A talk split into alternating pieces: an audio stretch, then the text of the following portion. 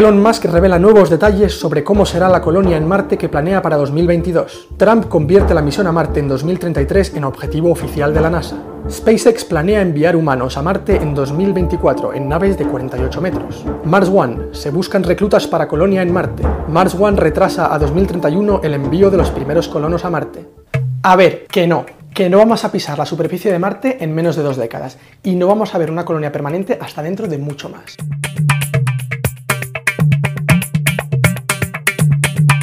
El problema fundamental es el precio. Recordemos que la NASA chupaba el 4,4% del presupuesto federal en 1966 durante el apogeo del programa Apolo, y eso era solo para llegar a la Luna.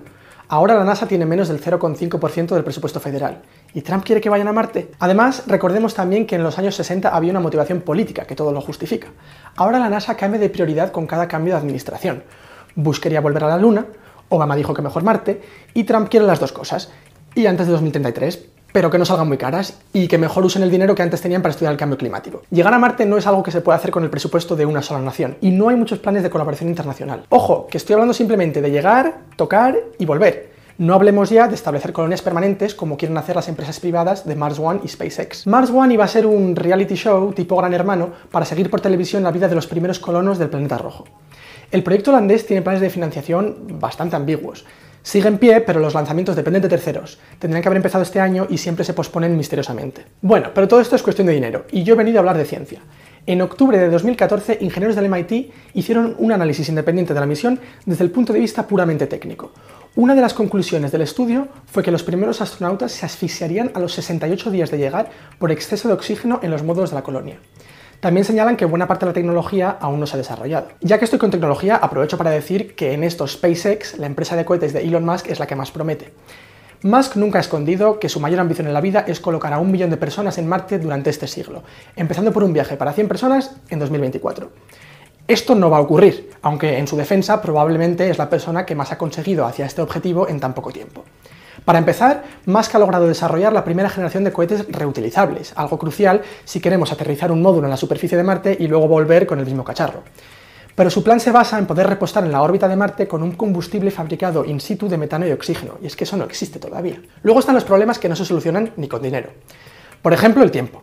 El viaje a Marte llevaría unos seis meses, más o menos, sin posibilidad de comunicarse en tiempo real con la Tierra.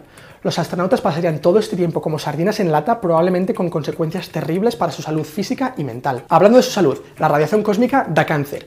En el viaje de ida sufrirían más de 15 veces el límite anual de radiación del trabajador de una central nuclear, también aumentando su riesgo de demencia y ceguera y en esos seis meses les pilla una erupción solar fijo. Tendrían que meterse en una zona blindada de la nave, quizá con un escudo de agua o con paredes más gruesas, lo cual añade peso y costa la misión. Por último, el aterrizaje en Marte es notoriamente difícil.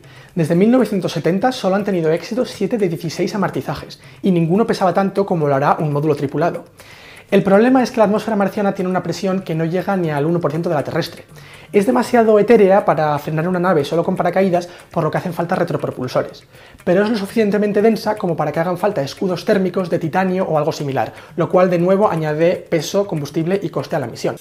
Ahora pongamos que llega el primer cohete tripulado.